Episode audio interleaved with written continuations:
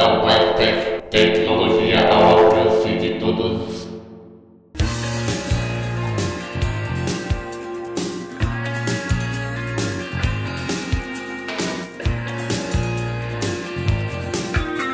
Salve galera! Meu partido é um coração partido. Sejam muito bem-vindos ao primeiro episódio do podcast do portal Blind Tech de 2019. Das perdidas, os meus sonhos foram todos vendidos. Ao fundo vocês ouvem a faixa Ideologia do Cazuza. Ah, eu nem acredito. E no episódio de hoje, só ele no podcast do portal Blind Tech. Garoto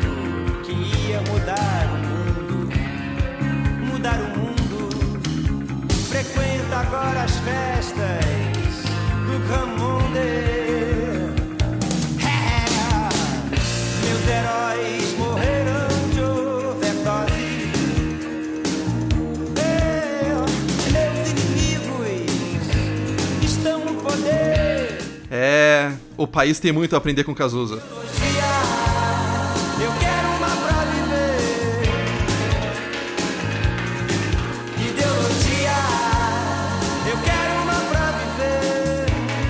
No episódio de hoje, a gente faz uma retrospectiva bem legal de tudo que rolou em 2018 por aqui pelo portal da Blind Tech e também aproveita para ler a correspondência que os ouvintes nos mandaram, sempre com temas muito interessantes. Meu não tem nenhum rock and roll. Lembrando, vocês podem mandar e-mails para blindtech@blindtech.com.br pra nunca mais ter que saber quem eu sou. Ah, saber quem eu sou. Também acessar o portal em www.blindtech.com.br e nos seguir nas redes sociais no Facebook em www.facebook.com oficialblindtech e no Twitter em oficialblindtech. Em cima do muro, meus heróis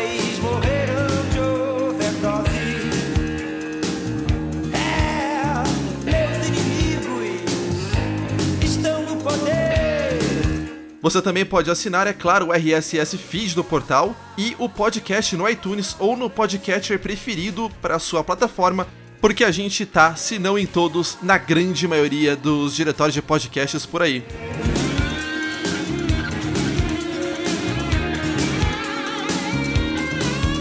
Muito bem, galera, feliz 2019 e sem mais delongas, vamos lá conferir a correspondência dos ouvintes e também relembrar tudo que de melhor rolou no podcast em 2018. Mudar o mundo. Agora assiste a tudo. Em cima do muro. Em cima do muro. Meus heróis morreram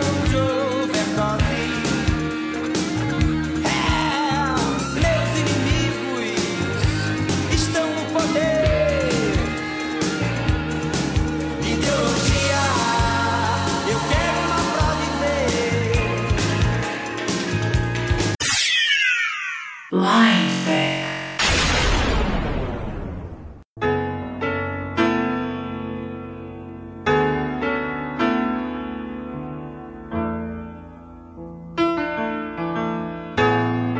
fundo vocês ouvem a música Codinome Beija-Flor do Cazuza. A gente também vai tocar dele as faixas Faz Parte do Meu Show e Exagerado. Pra que mentir, fingir que perdoou?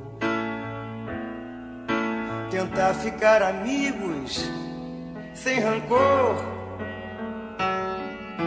A emoção acabou. Que coincidência é o amor. Bom, antes de ler os e-mails, eu queria só dar o crédito devido ao Diego Ricardo Matos, que foi quem sugeriu que a gente desabilitasse o modo de joystick no Eurofly para conseguir controlar o avião de maneira um pouco mais precisa. Eu tinha lido, para quem não lembra no episódio anterior, essa dica ou falado sobre ela, mas eu realmente não lembrava quem tinha primeiro sugerido isso, e aí o Diego acabou por nos mandar aqui um e-mail recordando o comentário dele. Então ficam aqui os créditos.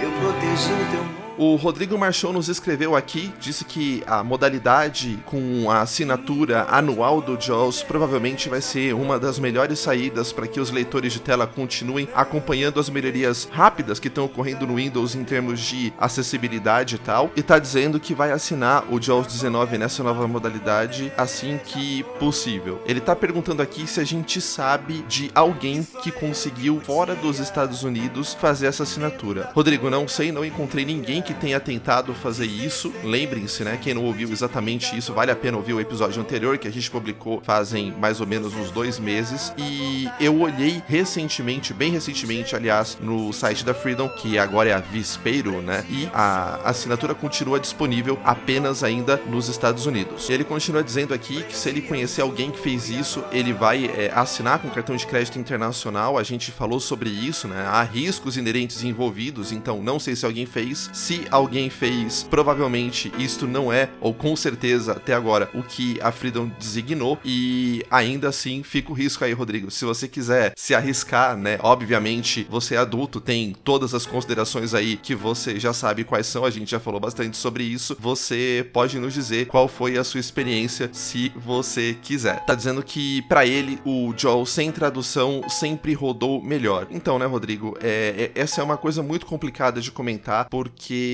há profissionais, né, ou aqui ou em Portugal, que tenham feito a tradução do Jaws. Eu também tive sempre a mesma impressão que o Jaws em português roda de maneira um pouquinho mais pesada, um pouquinho mais travada. Não sei exatamente porque não conheço as, as partes internas do Jaws, né, como ele foi codificado, se ter que carregar uma tabela de tradução interfere, mesmo assim, esta impressão é compartilhada. De qualquer maneira, você pode, mesmo com a licença em português, sempre ir lá e configurar o idioma do Jaws para inglês. A tradução em português do Jaws tem alguns erros é, muito esquisitos, né? E aí, de novo, eu não tô criticando os profissionais, eu não sei quem são, no seu tempo que eles tiveram e também a assessoria, mas de fato tem umas coisas um pouquinho bizarras. Mas se alguém souber ou tiver uma dica do porquê que o Jaws acaba ficando mais chatão, mais pesadão traduzido, estamos também é, disponíveis para repercutir esta parte. Eu protegi o teu nome por amor. O Felipe Oliveira, jornalista da Folha de São Paulo, ele diz que tem baixa visão e admira bastante o nosso trabalho. Obrigado, Felipe. Ele diz aqui que está começando a pensar num projeto pessoal. Excelente, Felipe, muito bom. E está pedindo algumas dicas sobre ferramentas e técnicas de gravação, edição e outros. Então, Felipe, eu vou, como eu já te falei, ligar pessoalmente e conversar contigo sobre eventuais parcerias que a gente possa fazer juntos para Blind Tech. Aqui a gente tem uma série de coisas que precisamos de outros produtores não só editores, em áreas que você tem interesse aqui, pelo que você nos fala, são áreas um pouquinho fora de tecnologia, e de repente a gente pode juntar aí as ideias sobre um prefixo, né, que é a Blind Tech, que já está estabelecido, e esses assuntos sobre os quais você quer falar. Então aguarde, aguarde agora que nós estamos voltando, a gente te contacta e conversa logo mais.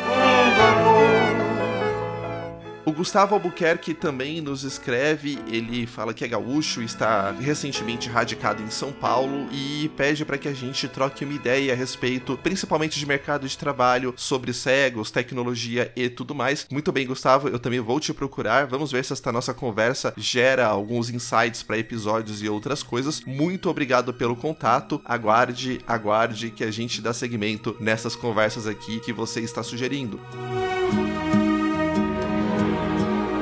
Te pego na escola. A Maria Cristina nos escreveu e contou um caso aqui. Ela falou que o laptop dela não estava desligando direito porque o carregador tinha estragado e aí deram para ela um carregador de outra marca. Então ela tentou ligar o Windows e só apareceu a opção de restaurar e aparentemente a restauração limpou todos os arquivos dela do HD. E aí ela tá perguntando aqui se a gente sabe como restaurar arquivos que foram apagados por um processo de restauração. É, Maria, esse seu e-mail, ele tá um pouco difícil de interpretar aqui, né? Em primeiro lugar, eu não sou, é, como eu já te respondi pessoalmente, um cara muito especializado em manutenção de computador. Minha área é mais desenvolvimento de software, arquitetura, análise. Então, quando eu preciso de alguma coisa avançada, muitas vezes o que eu faço é recorrer a um profissional que consegue me ajudar se eu tô sem tempo, ou então ir pro Google e pesquisar mesmo como é que eu faço determinadas coisas. Agora, o seu e-mail tá um pouquinho estranho no sentido em que, vamos lá, você falou que o seu laptop não estava desligando direito e atrelou esta, vamos dizer assim, ação de não desligar direito a algum problema com o carregador. Isso não faz muito sentido, principalmente porque o carregador não diz como o Windows liga ou desliga, né? Ele só diz como a bateria que você tem no seu computador é carregada. Se está funcionando, ele carrega direito, se não está funcionando, ele não carrega. Uh, você também falou que só apareceu a opção de restauração. Eu não sei se você não enxerga ou se você estava com alguém que te ajudou, mas que eu me lembre em todos esses anos que eu uso Windows, normalmente ele mostra a opção de restaurar, né? Quando ele carrega já no modo de recuperação, mas você poderia desligar o computador, ligar de novo e quando ele sobe, ele mostra se você quer o modo de recuperação ou iniciar normalmente. Se você clicar ali, dar enter e iniciar normalmente, ele deveria escapar dessa tela. Quanto a uma restauração que apaga a HD inteira, eu realmente não conheço. Se algum outro ouvinte souber de alguma coisa nesse sentido, né? Normalmente quando o computador tá tão baqueado a ponto de ter que merecer uma restauração dessas, eu tipicamente booto ele, né, com um CD de boot lá, um disco de boot. Eu tenho sempre duas partições na minha HD, a partição C, que é onde eu instalo o Windows, e a partição D, que é onde eu deixo todos os meus dados, arquivos e outros. No caso aqui agora, ela não chama exatamente D, mas esse é uma outra questão. Enfim, e é como boa prática, uma vez que você tenha todos os seus documentos e outras coisas no seu Drive D, quando o Windows baquear desse jeito, você só formata o Drive C, instala o sistema de novo, e aí quando você sobe o sistema limpo, todos os seus dados continuam lá no Drive D sem nenhum problema. Se você chegou a formatar HD, ou eu não sei exatamente o que o Windows fez para restauração e os seus arquivos sumiram, é, se algum ouvinte tiver alguma dica do que é que você pode fazer para tentar recuperar esses arquivos, eu fico aqui à disposição para repercutir, mas eu de fato não sei o que você poderia fazer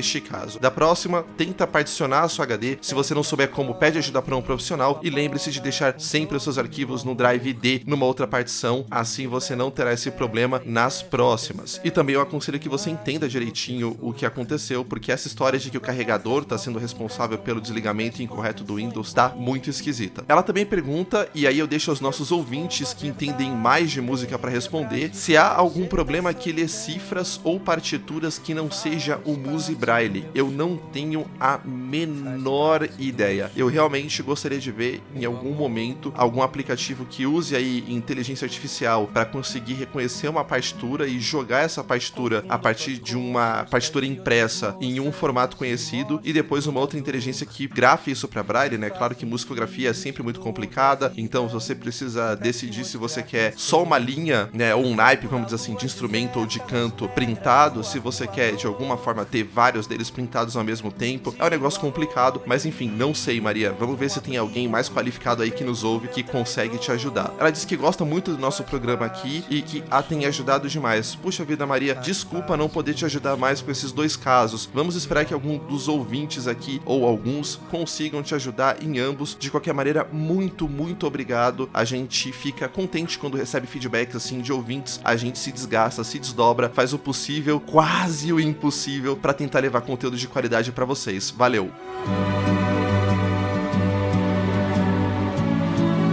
A Maria Garcia, outra Maria, nos escreve, tá falando que gostou bastante do podcast sobre as novidades do Jaws, que vai investigar. Eu não sei se ela tá em Portugal ou em outro país da Europa, seja como for, né, Maria? O que a gente falou sobre a licença agora aí continua válido, né? Não sei se isso vai estar disponível para você, acho até que não, mas enfim, nos avise se e quando esta licença estiver disponível na Europa, vai ser bom saber. Ela tá dizendo que é, ela continua usando o Jaws, ela tentou passar pro NVDA várias vezes, mas não conseguiu gostar muito dele. Diz que para ela o JAWS ainda funciona. Maria, eu aconselho que você dê uma boa olhada no guia de migração do JAWS pro NVDA que a gente escreveu aqui na Blind Tech. Procure por isso. A gente vai deixar o link aí também neste post se você quiser seguir. A gente falou bastante sobre várias coisas que deixam o NVDA, vamos dizer assim, mais parecido com o JAWS, mais maleável, mais uh, próximo da experiência que a gente tinha com o JAWS, desde sintetizadores até outras configurações. Então veja se isso te ajuda no seu uso do NVDA, se isso torna mais tolerável. A gente está tentando, é uma tarefa um tanto quanto difícil fazer com que alguns dos recursos do JAWS sejam migrados para NVDA. Isso envolveu pesquisar, envolveu escrever código, envolveu submeter código para lá, envolveu ter esse código aprovado, mas não versionado. Por que, que eles estão fazendo isso? Eu não tenho ideia. E aí, é claro, o projeto não é nosso, a gente tenta ajudar da maneira que pode, mas de qualquer maneira, vamos insistindo para ver se eles começam a colocar no ar as coisas que a gente tem tentado contribuir, né? As releases do NVDA sempre são muito confusas, a equipe é muito pequena, então não tô de maneira nenhuma reclamando deles, mas o que eu tô dizendo é que tem trabalho a ser feito e que como comunidade a gente precisa, sobretudo quem consegue programar, se envolver mais com isso, se a gente quiser que o leitor se torne cada vez mais, vamos dizer assim, uh, agradável pro nosso uso. Para quem não sabe, eu continuo usando o NVDA como meu, meu leitor de telas principal, ele tem que melhorar sim, mas para quem tá, vamos dizer assim, mais sem opção ou para quem realmente quer sair do JAWS com N complicações que ele tem, sim, dá para ser feliz com o NVDA usando o guia que a gente escreveu, já é uma boa estratégia para começar. Ela tá dizendo aqui também que a gente falou, né, sobre as licenças comerciais que estão caras e isso afastaria a questão da empregabilidade, que ela especificamente sempre levou a licença pessoal dela pro escritório, né? E que isso é uma maneira dela se tornar atraente ou pelo menos um pouco mais atraente para as empresas no seu exercício profissional. Então, Maria, isso é mais ou menos complicado. Em primeiro lugar, porque, bom, a licença Pro do JAWS, pelo menos aqui no Brasil, é muito cara, muito cara mesmo, e não é sempre tranquilo de você comprar uma licença dessas, vamos dizer assim, de maneira rápida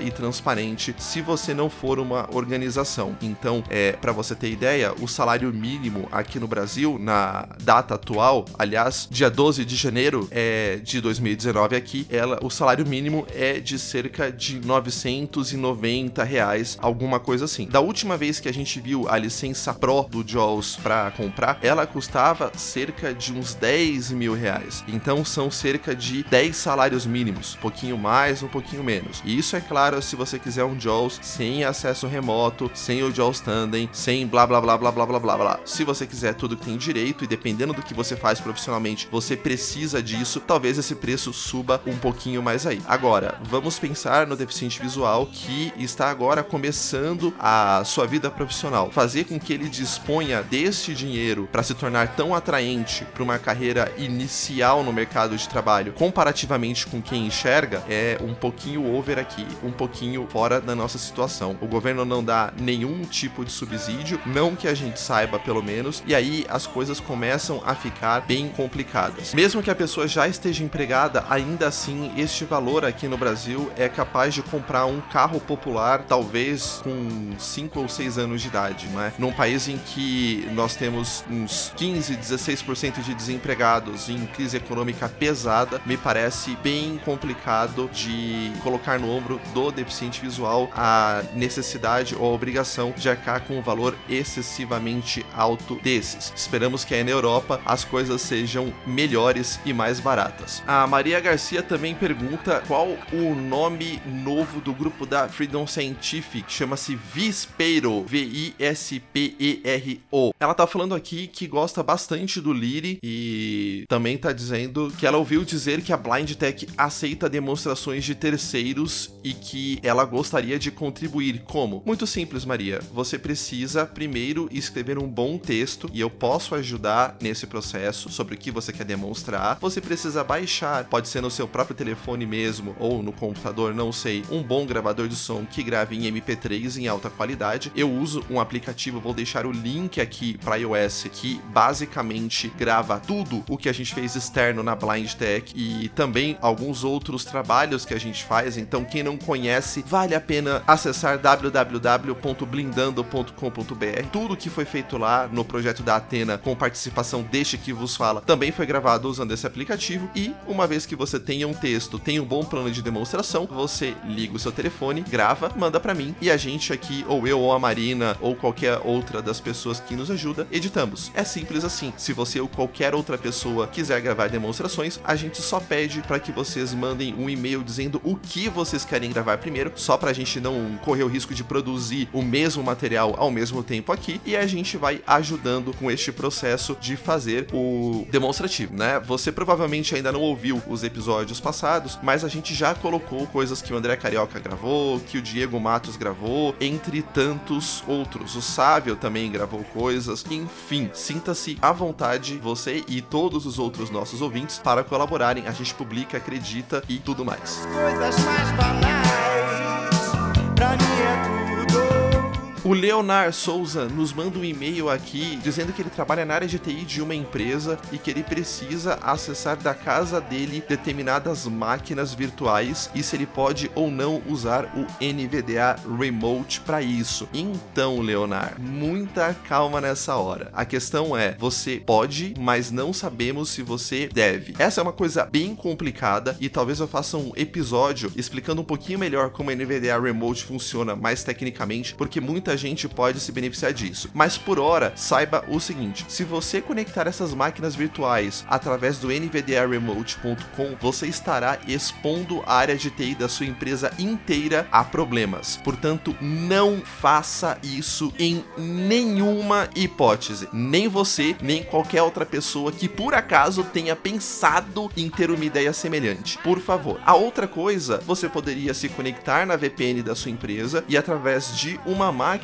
na sua empresa se conectar com as máquinas uh, remotas virtuais usando o NVDA Remote. O grande problema com isso é que até onde eu tenha conseguido verificar, a opção de server do NVDA Remote, então quando você conecta ali, você cria um servidor, só funciona liberando a porta 6837 para internet, o que é algo que você não vai querer fazer em hipótese alguma também. Aparentemente, os desenvolvedores do complemento não pensaram que o modo server poderia trabalhar de maneira intranet, então é meio complicado para você fazer este tipo de setup. De qualquer maneira, antes de eu gravar o próximo episódio, que da maneira que as coisas estão corridas aqui pode sair a qualquer momento entre agora e o fim do ano, eu vou ver se eu ligo para você e te explico melhor. Mas cuidado com o NVIDIA Remote dentro de máquinas corporativas. Cuidado, isso pode causar muito mais problemas do que resolve. O Michael Brasveiga nos manda e-mail aqui falando sobre o Eurofly. Tá dizendo que ele instalou o jogo, mas tá com muitas dificuldades e tá perguntando se a gente tem ideia do porquê. Basicamente, ele tá reclamando que vários dos comandos que ele acessa não funcionam. Olha, Michael, eu não tenho ideia do que pode estar tá acontecendo. O Eurofly 3, a gente vai falar sobre isso, tá muito próximo de vir, pelo menos por rumores. E de qualquer maneira, a única coisa que eu vi próxima disso são usuários do JAWS que vamos dizer assim, estão com problemas para fazer esses comandos. Então, se for o caso, vale a pena neste primeiro momento, se você estiver usando o JAWS, tentar usar sem o JAWS, com NVDA ou então com o modo de sintetizador autônomo e ver se para você ele funciona. Se funcionar, a gente já sabe qual é o problema e aí você pode talvez uh, configurar o JAWS para deixar passarem todas as teclas diretamente no caso do Eurofly ou outras estratégias. Conforme for, você vai me avisando aqui e a gente vai repercutindo eventuais tratamentos e soluções, mas primeiro verifica se você por acaso não tá com o JAWS interferindo, que foi a única coisa mais ou menos perto do que você falou que eu já vi acontecer com outras pessoas. Vou respirar. Se você não. Por último, eu queria mandar um grande abraço ao Everton Melo, que mandou pra gente aqui algumas considerações internas sobre o site. Muito obrigado, Everton. A gente vai considerar tudo que você falou com carinho. O Everton começou a ouvir a gente através do podcast Pode Programar, uma entrevista que eu fiz junto com o Alexandre Costa Mago há um bom tempo atrás. E é sempre bom saber que esses podcasts eh, mais mainstream, mais de mercado, assim, continuam trazendo ouvintes. Muito obrigado, Everton. A gente vai se conversando, tá bom? Também queria mandar um grande, grande abraço pro Jean Bernard, porque ele também me mandou aqui um WhatsApp perguntando como colaborar. E aí a gente falou mais ou menos a mesma coisa que dissemos para Maria. Muito bem, galera, esperamos a colaboração de vocês. Muito obrigado pela audiência, pelos comentários e pelos e-mails.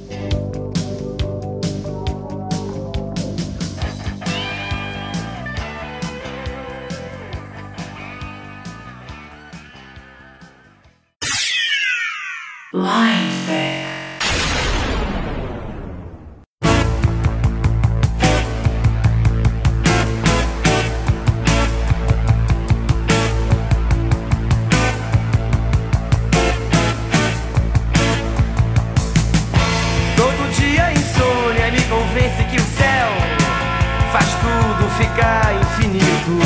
Ao fundo vocês ouvem a faixa Pro Dia Nascer Feliz. É pretensão de quem fica escondido fazendo fita. Todo dia tem a hora da sessão coruja.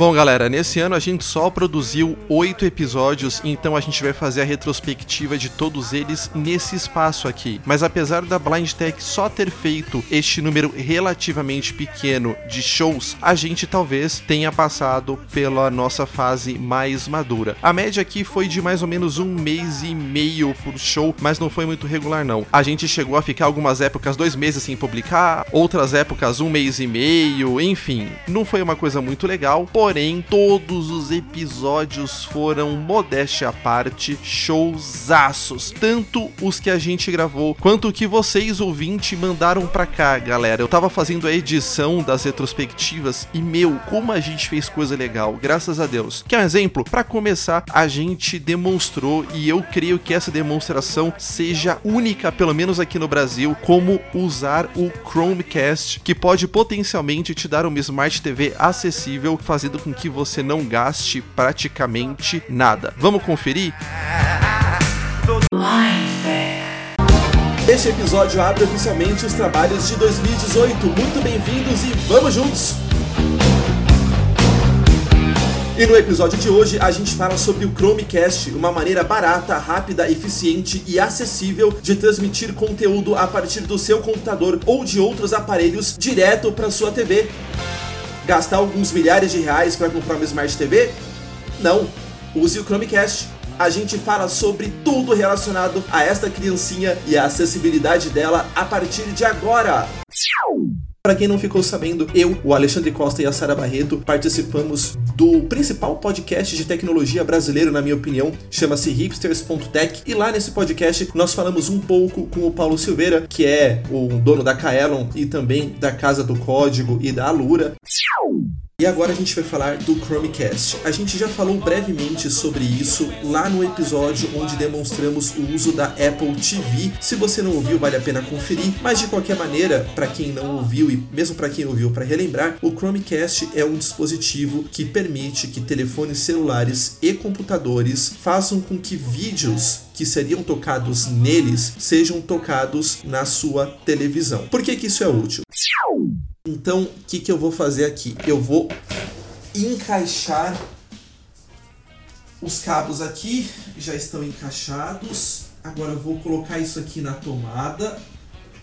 Vamos ver, vamos ver. Aqui.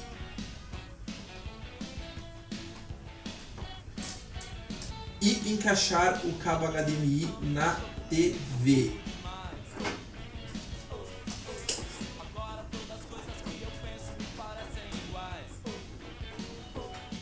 Isso dá um pouquinho de trabalho. Vamos ver. Opa! Bom, galera, o ideal seria tentar instalar o Chromecast a partir do computador. A gente tentou algumas vezes, teve diversas dificuldades, então a gente decidiu baixar o aplicativo Bom, galera, agora que a gente já configurou o Chromecast, é hora de brincar. A primeira coisa que eu queria demonstrar para vocês é como é que a gente, através do computador, faz uma transmissão.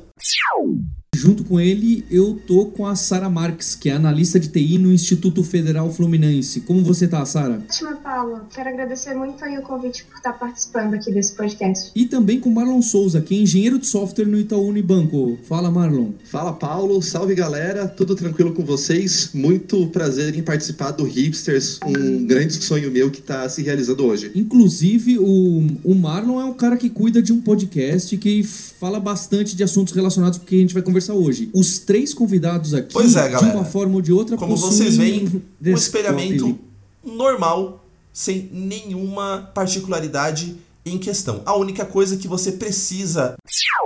Mas agora a gente vai ver outras maneiras de usar o Chromecast através de aplicativos móveis.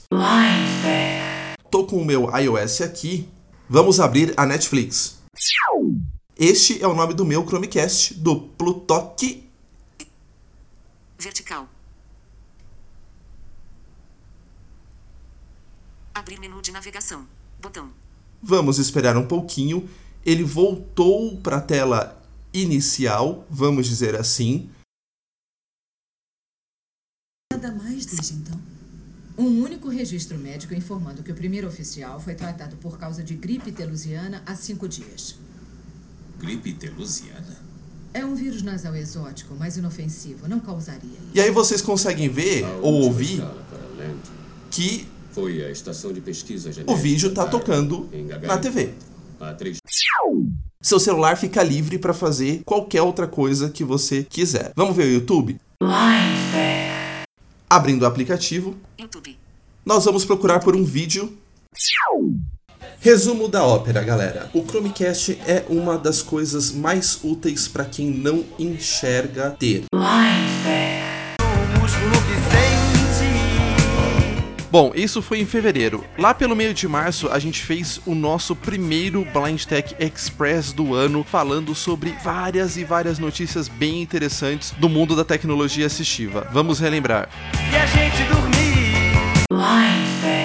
E aconteceu muita, muita coisa interessante neste comecinho de ano e a gente vai falar sobre tudo isso a partir de agora.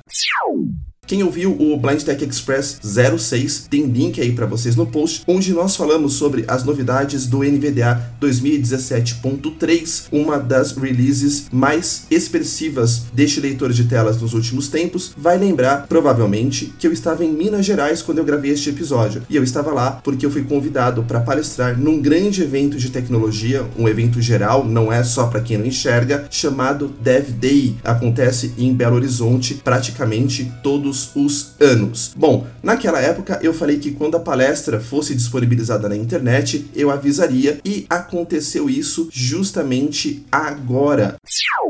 A primeira coisa que nós vamos falar é sobre um relacionamento amoroso que não ia muito bem, envolvendo três partes. Puxa vida, que embrólio! Sim, eu estou falando do JAWS, do NVDA e também do Firefox versão 57 para frente. Falando em NVDA 2018.1, esta versão traz algumas novidades. Aqui para o Brasil, sinceramente, acho que nada muito importante. Mas é claro, se o NVDA tem novidades, o JAWS também tem novidades. E estas, basicamente, na atualização de fevereiro, dizem respeito. Agora vamos falar sobre displays Braille e temos duas notícias muito complicadas.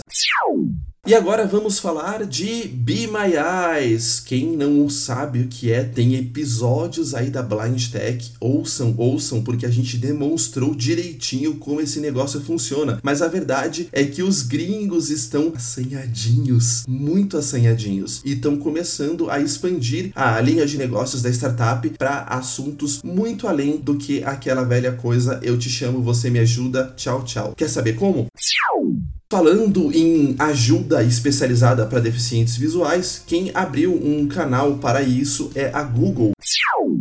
E o nosso próximo assunto é o lançamento do Dot Watch. A gente falou sobre isso lá em 2015, muito tempo atrás, e como sempre, alguém andou lançando umas notinhas aí dizendo que tinha portais de tecnologia assistiva falando de coisas malucas. É tipo Orbit Reader, né, que era evidentemente uma coisa maluca até se tornar uma coisa amplamente conhecida. Dot Watch a mesma coisa, No finalzinho de março, o Carioca mandou pra gente uma demonstração bem legal do Soft Braille Keyboard, uma maneira bem interessante de escrever em Braille no Android. Esta foi uma demonstração externa e vale a pena lembrar como é que a gente usa este excelente pedacinho de software para o sistema operacional da Google. No episódio de hoje, o André Carioca nos mostra como usar o Braille Soft Keyboard, que pode ser uma baita mão na roda para quem usa Android e quer escrever de forma produtiva e eficiente. Fala galera do portal Blind Tech, aqui é o André Carioca e hoje eu vou demonstrar a utilização do teclado Soft Braille Keyboard. O teclado Soft Braille Keyboard ele permite a digitação em braille na tela para pessoas cegas, o que pode agilizar muito a escrita em determinados casos. A única opção que você obrigatoriamente vai ter que alterar é a primeira, Configurações do teclado na lista. Tabelas Braille. tabelas braille. Tente digitar com o teclado aqui. Tente digitar com o teclado aqui, caixa de edição. Teclado ativo. Teclado ativo. Eu vou suspender o talkback. É, o meu Android está configurado para fazer isso. Utilizando as duas teclas de volume, eu vou pressioná-las simultaneamente e o talkback vai suspender. Vou fazer isso e te mostrar como é que você vai fazer agora para posicionar o, te o telefone. Como é que eu navego pelo texto agora? Se eu navegar, arrastar o ponto 1 da direita para a esquerda ou da esquerda para a direita, Agora eu vou te ensinar como é que você copia, cola, seleciona texto. Início do texto. Movi para o início do texto, tá? Algumas observações. É obrigatório que você utilize o. Você instale também no seu telefone o Google Keyboard teclado do Google. Por quê? Porque esse é o dicionário que ele utiliza, tá? Pro Soft Braille Keyboard trabalhar. E por que que é importante você utilizar? Quer ver? Vou fazer uma demonstração agora. Eu vou posicionar o meu dedo no ponto 6 e mover o ponto 1 para cima, né? Para baixo, na verdade, tá? Falar senhas. Falar senhas. Se eu fizer isso, quando eu começar a digitar uma senha num campo de senha, ele vai falar os caracteres em vez de ficar falando asterisco, asterisco, asterisco. Cuidado onde você vai usar isso. Ah, mas peraí, André Carioca. Tem uma coisa que você ainda não me falou. Suponhamos, eu tô no WhatsApp, tá? Teclado vai ocupar minha tela inteira. Como é que eu faço para eu conseguir, né? Já que eu estou no WhatsApp, achar o botão para enviar a mensagem? Eu não vou demonstrar todos os recursos do Soft Braille Keyboard, senão é, é muita coisa, cara. É muito gesto. Dá para escurecer tela, dá para falar ou não falar senha. Enfim, tem muita coisa que dá para fazer. Agora sim eu vou me despedir.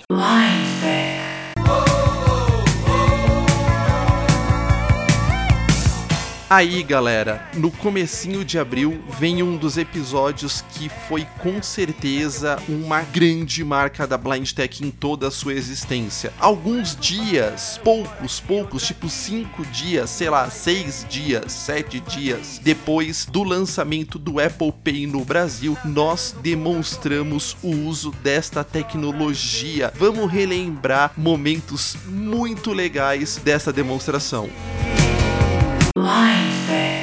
No episódio de hoje, você fica sabendo tudo sobre como configurar e usar o Apple Pay, o sistema de pagamentos da Apple que foi lançado no Brasil há alguns dias e permite que, através do seu telefone, pagamentos sejam efetuados de maneira segura e acessível. Ficou curioso? Então siga com a gente e saiba tudo sobre esta novidade.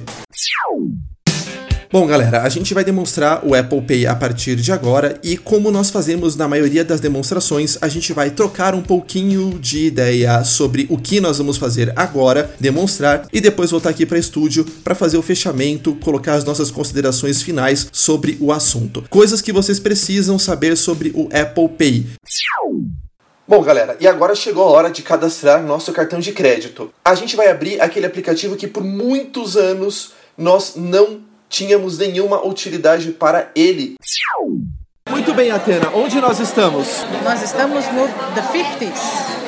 Pois é, galera, a gente escolheu The Fifths porque agora, se você estiver ouvindo o episódio nesta semana de lançamento, o The Fifths fez uma parceria com a Apple e o Itaú, aonde com o Apple Pay você ganha uma sobremesa de graça. Atenção!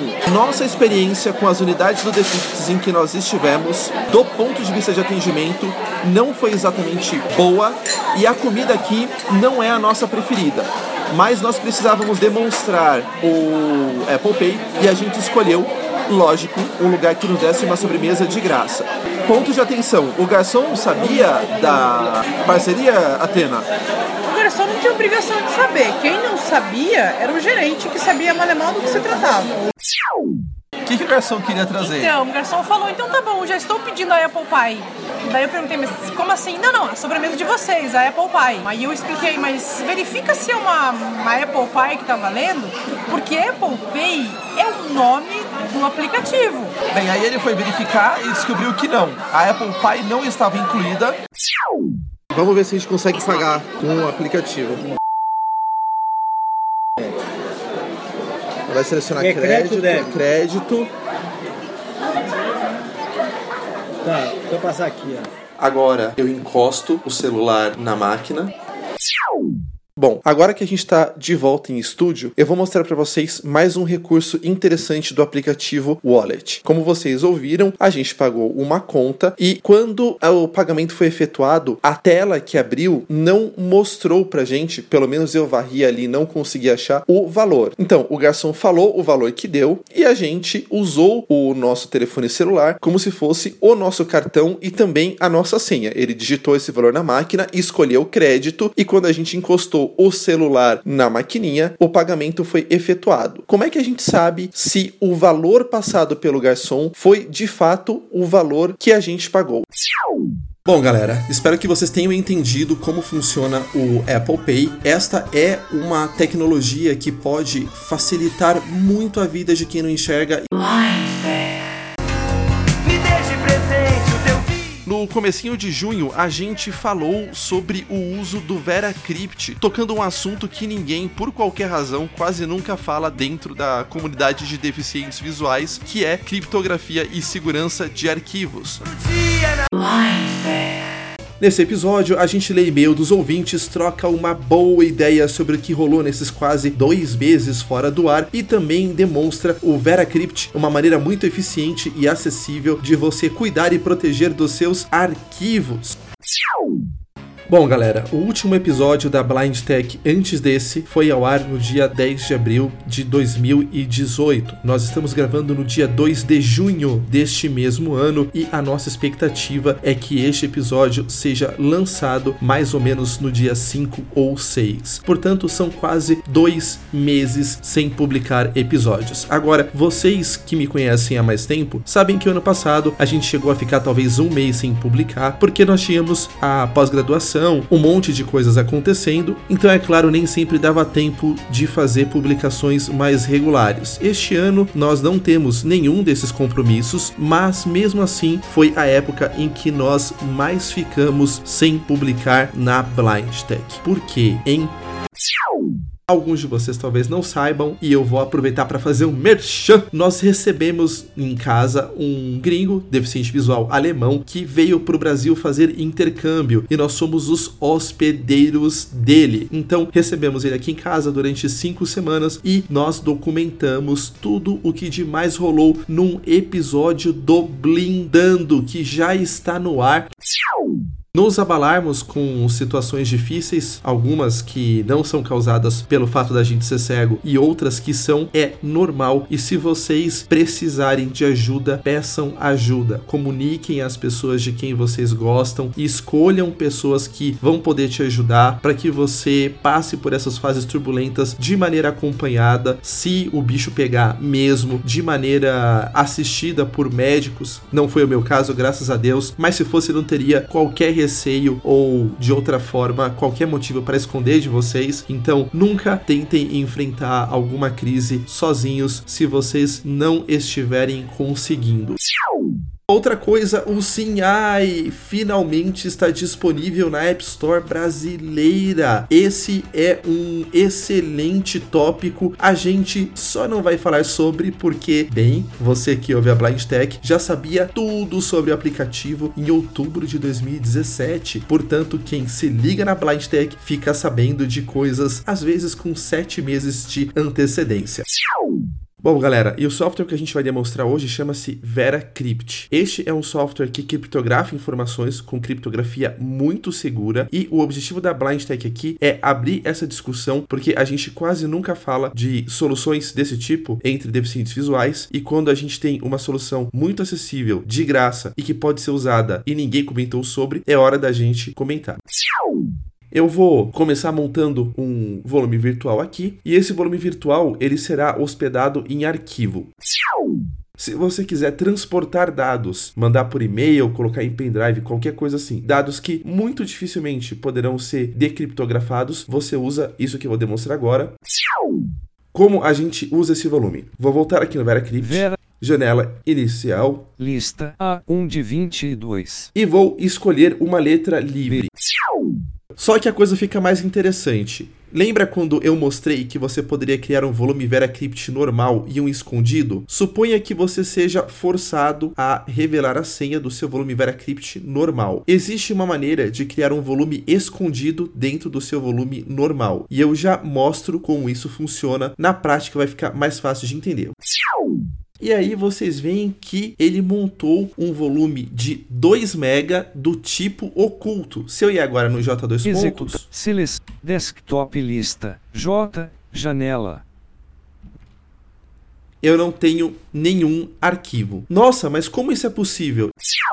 O VeraCrypt tem muito mais coisas que a gente poderia demonstrar, não vai ser o caso aqui. Como a gente já falou, dá para criptografar uma partição inteira que não é a partição de sistema, e aí nesse caso tem um botão ali chamado dispositivo ao lado do botão arquivo, e aí ele mostra as partições da sua HD. Você vai selecionar a partição criptografada e ele vai pedir a senha. Dá para criar partição oculta dentro de partições criptografadas, dá para fazer um monte de coisas. E aí, molecada, no meio de julho, um dos nossos outros episódios antológicos da Blind Tech inteira, a gente fez com toda a modéstia uma pintura de demonstração de como usar o Eurofly. Vamos relembrar tudo que a gente demonstrou aqui e bom voo para vocês.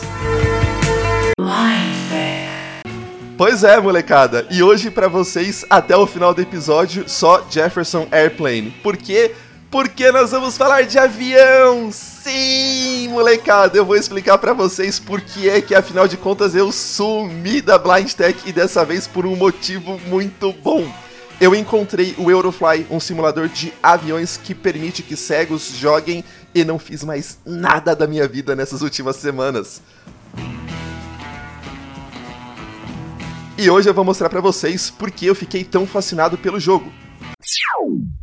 Bom, galera, antes de lermos os e-mails dos ouvintes, tem um recadinho aqui. Muitos de vocês já sabem, mas talvez nem todo mundo. Eu estou tendo o privilégio de coordenar a trilha de acessibilidade do TDC em São Paulo. Vai rolar no dia 21 de julho, daqui a pouquinho, daqui a pouquinho. Bom, galera, e a gente vai fazer uma demonstração complementar aqui do Eurofly. Por que, que eu quero dizer isso? E eu quero mostrar para vocês algumas coisas muito interessantes sobre mapas. Essa parte do jogo não foi demonstrada pelo Black Screen e a gente vai tentar fazer isso agora. É importante que vocês visualizem esse tipo de compasso, porque isso vai ajudar bastante no planejamento de uma rota de voo. São Paulo Ibirapuera Vila da Saúde. E aqui São Paulo eu Ibirapuera. cheguei no aeroporto de Congonhas. Ele tá me dando aqui é, o bairro do Ibirapuera, mas é por aí. Por que, que eu preferi gastar tempo conversando com vocês sobre isso? Porque essa é uma maneira legal de vocês explorarem qualquer mapa, independentemente de voo, tá?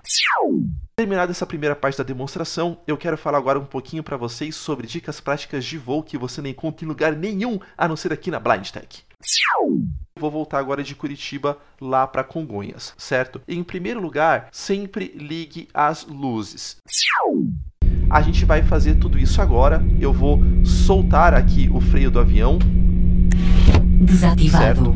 E eu vou apertar o Alt Home para fazer o avião pegar velocidade rápido, porque eu não tenho paciência. Antes disso, porém, eu vou apertar o Ctrl W para dizer aonde é que eu tenho que pegar os passageiros. Sierra Kilo 737, dirija-se ao portão 4 e prossiga com o embarque. Portão 4. Aqui não tem jeito, galera. Se vocês forem devagarzinho, vocês vão perder muito tempo. E perder tempo é um negócio que eu particularmente não gosto muito. Então a gente vai apertar Alt Home e vai analisar a nossa velocidade com a letra R.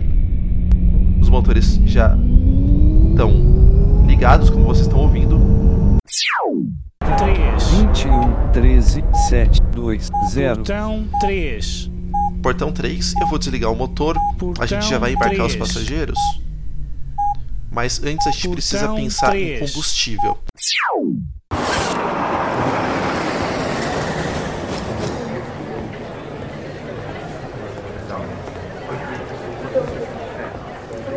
Cento e sete. 107 pessoas, vou fechar a porta do avião. 6 Sierra Kilo Kilo 737, B2. contacte a torre de controle aérea para solicitar uma permissão para decolar. B2. Desejamos-lhe um bom voo. E aí a gente agora tá B2. se preparando para decolar.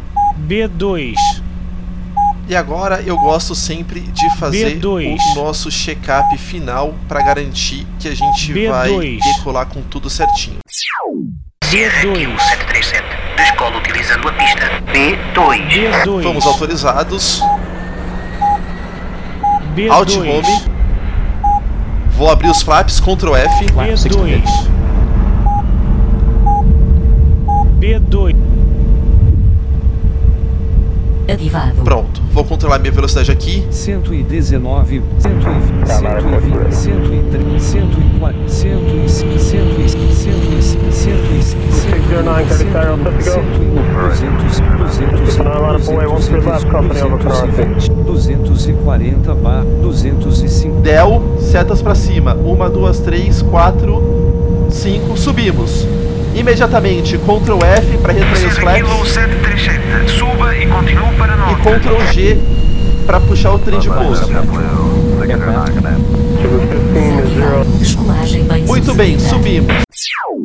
E aí eu começo a ter algumas coisas interessantes aqui enquanto eu tô, vamos dizer assim, Cachoeira de numa cima. área mais tranquila.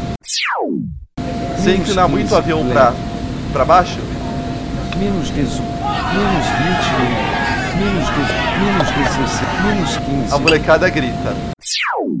De Desce, Menos, desce, 20, desce. menos, menos, menos, menos, menos 18, menos O 15. TCAS pediu pra mim descer. Daqui a pouquinho a gente vai ouvir um aviãozinho passar. Eu tive que dar uma boa inclinada pra não bater nele. Então eu apertei um pouquinho mais a seta pra cima, não falei porque tive que agir muito rápido. Olha ele passando aí, ó. Menos 411. Sierra Kilo 737, este é o seu aeroporto de destino. Por favor, desça a 100 metros e contacte a torre quando se encontrar a 2 km do aeroporto. Ele me falando pra eu Senhoras e senhores, estamos a aproximar do nosso aeroporto de destino e aterraremos em breve. Apertem os cintos, ajustem as poltronas para a posição original e recolham a mesa que está à vossa frente. Obrigada. 320, 300, menos com menos 5 graus de 200, temperatura. 270, 200, Quando eu chegar nos, 250, na casa dos 100, 200, eu já vou tentar estabilizar. Sierra Kilo 737, pode pousar. Ctrl F, Ctrl G. 0, menos, menos 7, menos 10, menos 11, Ativado. 246 V, uma à esquerda, uma Tô à descendo. esquerda, em frente, em frente, em frente, Ele em vai avisando que tá frente, tudo em ok. frente, em frente, em frente, uma à direita, uma, uma, duas, a, uma à esquerda, duas à direita, duas à, uma à direita, uma, o destino, Alt Int pra ele diminuir.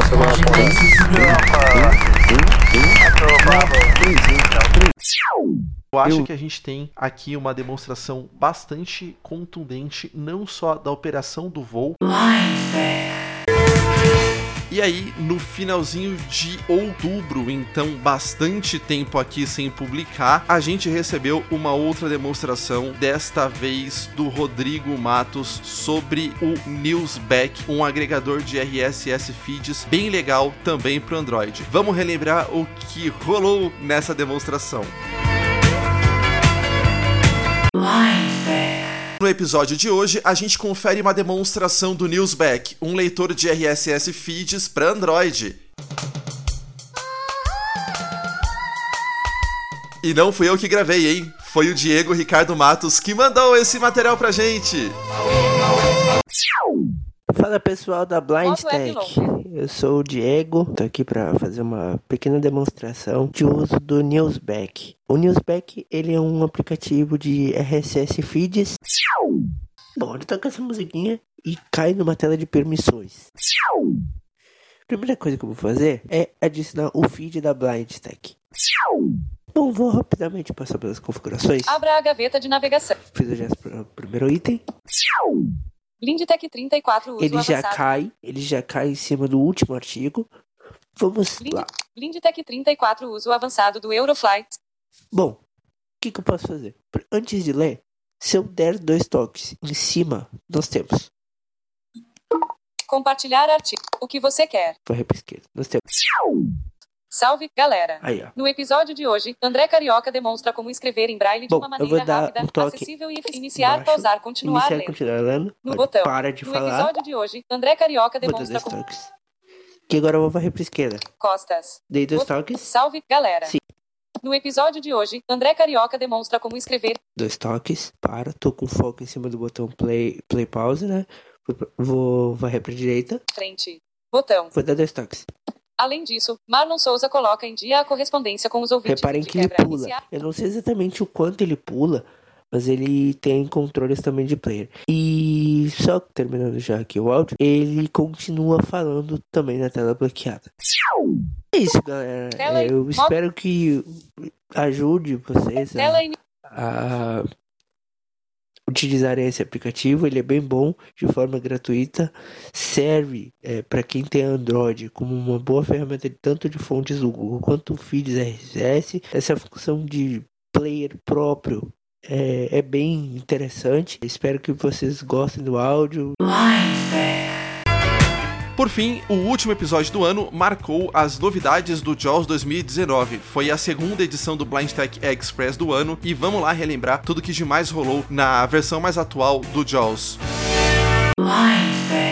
E desta vez, o que trouxe a geração deste episódio foi exatamente o JAWS versão 2019. Sim, o nosso leitor de telas pago preferido, mesmo porque só tem ele, né? Então não tinha como não ser. Tem grandes novidades nesta versão.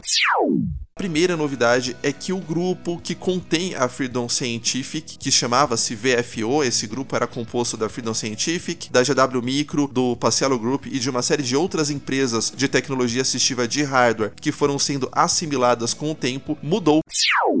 A primeira mudança, que vai ser muito notada para quem usa o JAWS licenciado profissionalmente, é velocidade de inicialização aumentou muito. Uma outra coisa que vale muito a pena falar são diversas melhorias que foram feitas no Office. O JAWS 2019 melhorou bastante a detecção de erros ortográficos no Word.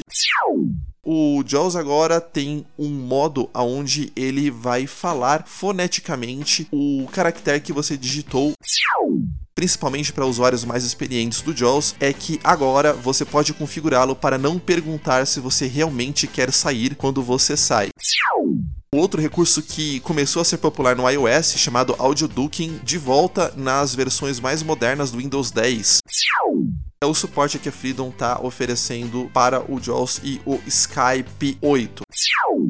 Mas deixamos a notícia mais explosiva para o final e talvez ela tenha alguma relação com aquela mudança eventual de mentalidade ou de nome do grupo da Freedom Scientific que a gente falou lá atrás. A Freedom lançou uma nova maneira de licenciar o JAWS, mas atenção, só o JAWS para usuários domésticos, tá? O JAWS profissional continua a mesma coisa. Como é esta maneira? É via Software as a Service, significa que você vai fazer uma assinatura anual do produto. Vida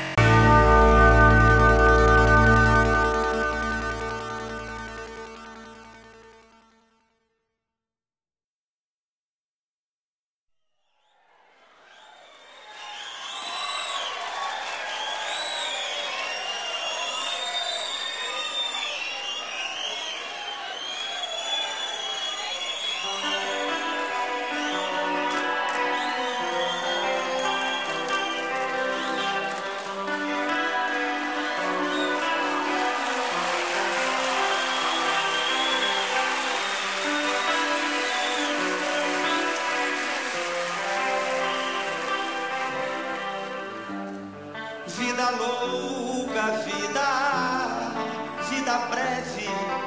Ao fundo vocês ouvem a faixa Vida Louca Vida, também do Cazuza.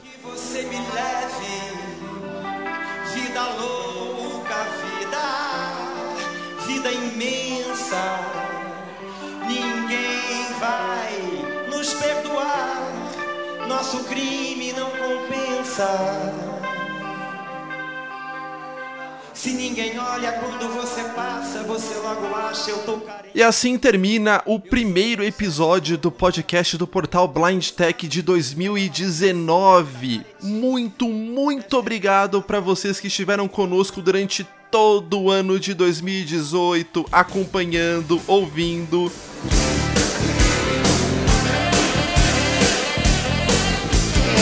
Lembrando que tem os links aí para os episódios do ano passado que a gente tocou na retrospectiva. Se você se interessou, é só seguir. Quando você passa, você logo acha que a vida voltou ao normal. E não poderia ter faixa melhor pra gente usar pra terminar esse episódio pra vocês. Se ninguém olha quando você passa, você logo diz: palhaço, você acha que não tá legal? Corre todos os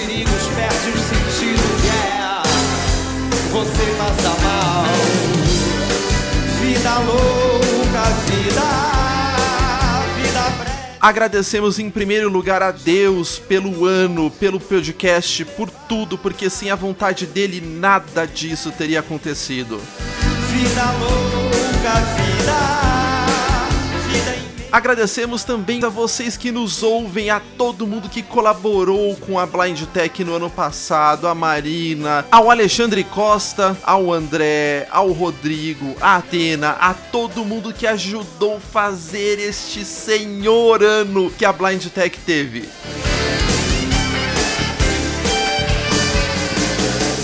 Olha quando você passa, você logo acha eu tô carente.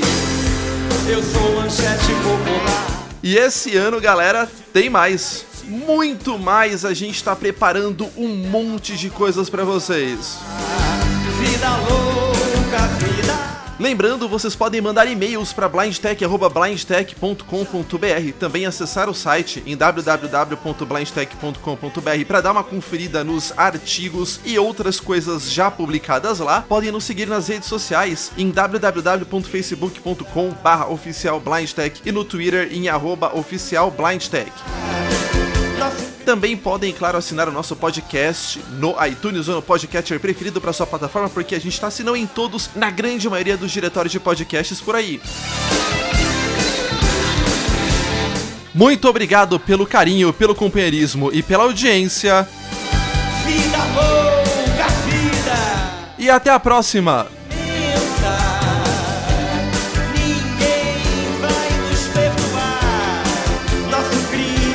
Episódio gravado entre 12 e 16 de janeiro de 2019. Este episódio teve as faixas Codinome Beija-Flor, faz parte do meu show, Exagerado, Ideologia, Pro Dia Nascer Feliz e Vida Louca Vida, todas do Cazuza.